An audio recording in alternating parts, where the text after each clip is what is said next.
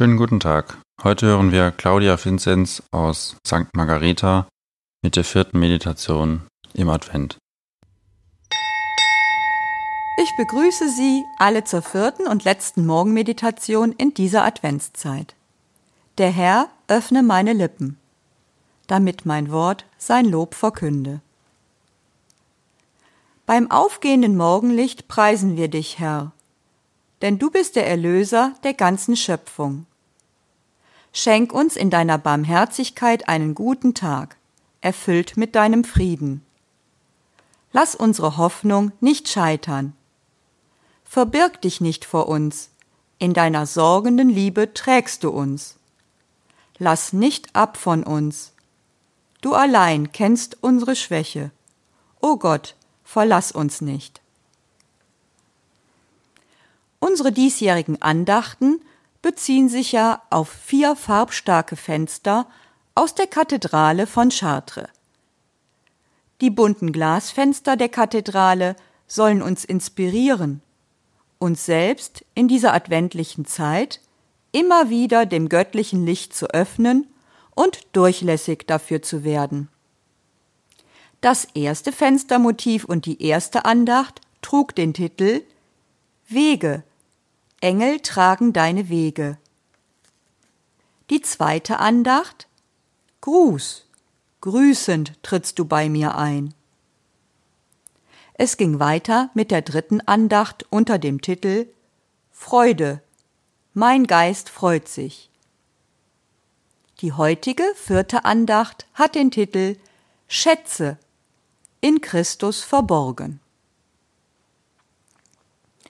Zur Lesung hören wir aus dem Kolosserbrief, aus dem zweiten Kapitel, die Verse 3 und 4 sowie 8 bis 10. In ihm sind alle Schätze der Weisheit und Erkenntnis verborgen. Das sage ich, damit euch niemand durch Überredungskünste täuscht. Gebt acht, dass euch niemand mit seiner Philosophie und falschen Lehre verführt, die sich nur auf menschliche Überlieferung stützen und die sich auf die Elementarmächte der Welt, nicht auf Christus berufen. Denn in ihm allein wohnt wirklich die ganze Fülle Gottes. Durch ihn seid auch ihr davon erfüllt, denn er ist das Haupt aller Mächte und Gewalten. Weihnachten steht vor der Türe noch knapp eine Woche bis zum großen Fest.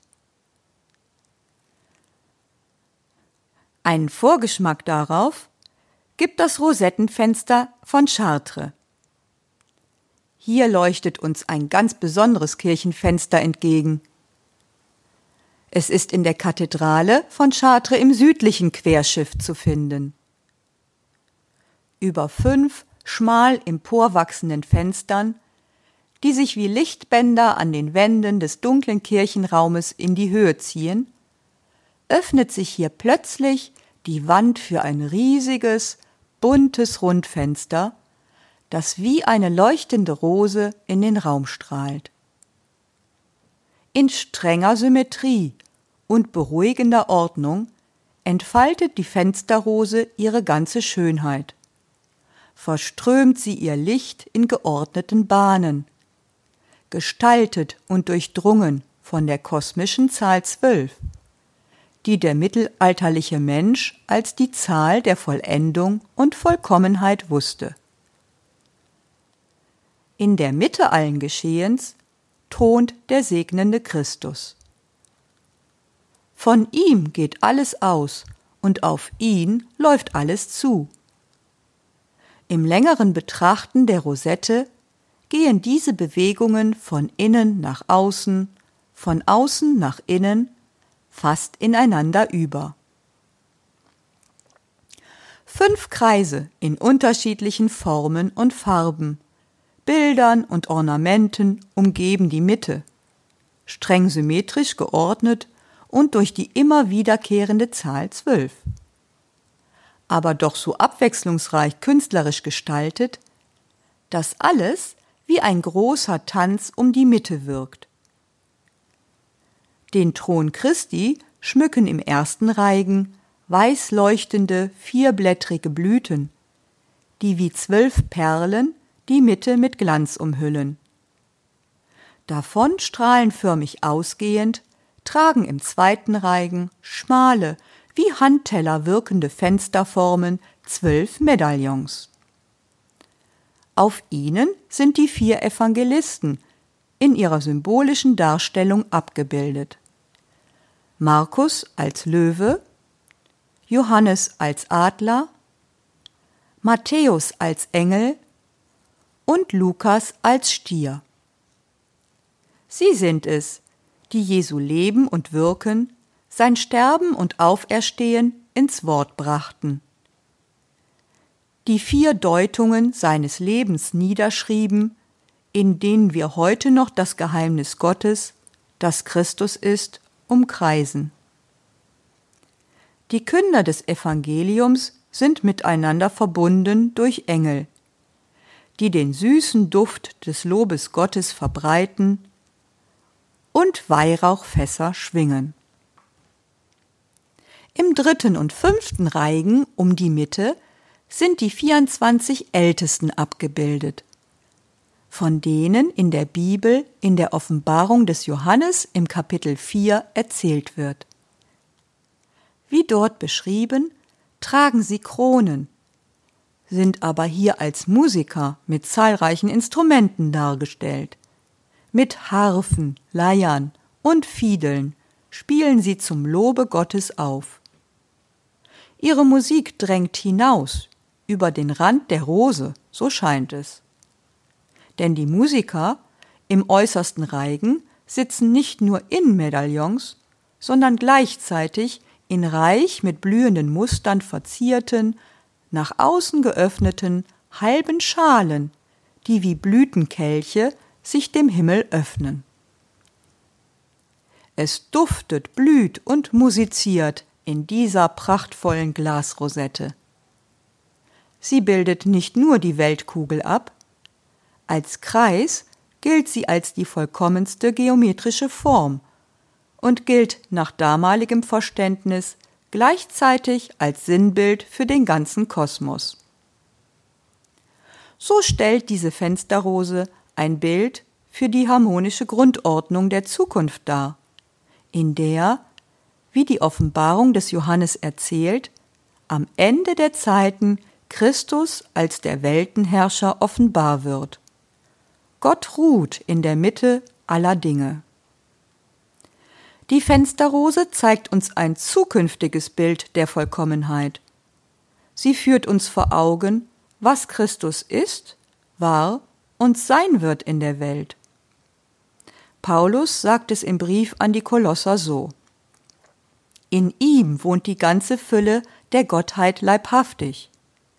In ihm, der das Geheimnis Gottes ist, liegen verborgen alle Schätze der Weisheit und der Erkenntnis. Christus als das Geheimnis Gottes. Er bringt, worauf die Welt seit Anbeginn wartet, den Frieden. Gerade dieses Jahr haben wir die Sehnsucht nach Frieden wieder besonders gespürt, angesichts der vielen verheerenden Kriege, der verzweifelten Flüchtlingsströme, der riesigen Völkerwanderungen und nun gerade auch wegen der Pandemie. Diese Bilder lassen uns nicht los und nicht unberührt. Und hier, dem gegenübergestellt, dieses vollkommene Bild. Christus als der Garant des großen Friedens. Wenn Gott abwischen wird alle Tränen, allen Schmerz beenden wird. So weiß es der Seher Johannes vom Ende der Zeit. Es wird nicht in Chaos enden, auch wenn viele Menschen darin gerade zu versinken scheinen.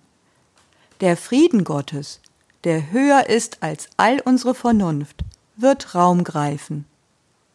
Gottes Shalom wird sich ausbreiten, wie es die Rosette der Kathedrale in ihrer harmonischen Schönheit leuchtend bezeugt. Und Gottes Shalom wirkt schon jetzt in unsere Zeit hinein, in vielen kleinen Begebenheiten. Dort, wo wieder etwas rund wird, wo Verletzungen heilen, wo Vergebung ausgesprochen werden kann, wo Zerbrochenes wieder Form gewinnt und Dinge abgeschlossen werden können und losgelassen. Wir hören nun das Lied O Heiland reißt die Himmel auf, im Gotteslob zu finden unter 231.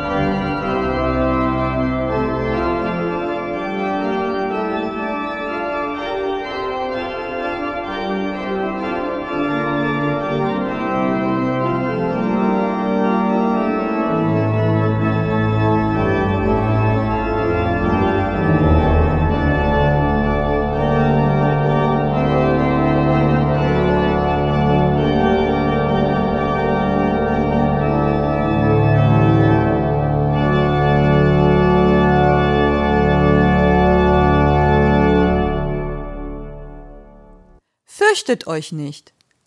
Aber hören wir denn, wie der Baum sich entfaltet, der Junge? Hören wir denn, wie die Liebe sich auftut im Herzen? Wie ein Werk sich entfaltet und wächst in des Schaffenden Brust?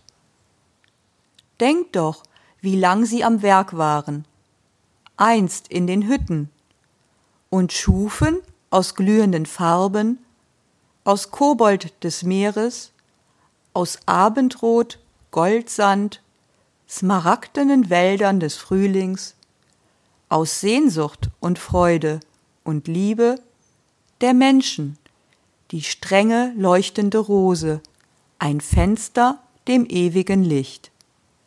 Und immer war einer, der sagte, die Sonne geht unter. Und immer war einer, der sagte, fürchtet euch nicht. Vater unser im Himmel, geheiligt werde dein Name, dein Reich komme, dein Wille geschehe, wie im Himmel, so auf Erden. Unser tägliches Brot gib uns heute und vergib uns unsere Schuld, wie auch wir vergeben unserem Schuldigern.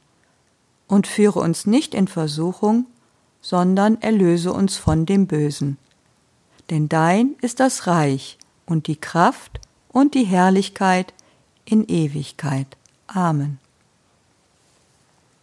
Segne mich, guter Gott, und alles, was ich heute in die Hand nehme. Segne meine Arbeit, damit sie gelingt und auch anderen zum Segen wird. Segne meine Gedanken, damit ich heute gut über die Menschen denke. Segne meine Worte, damit sie in ihnen Leben wecken. Segne mein Leben, damit ich immer mehr das einmalige Bild verwirkliche, das du dir von mir gemacht hast. Segne alle Menschen, die ich in meinem Herzen trage, du, der gütige und barmherzige Gott, der Vater, der Sohn und der Heilige Geist. Amen.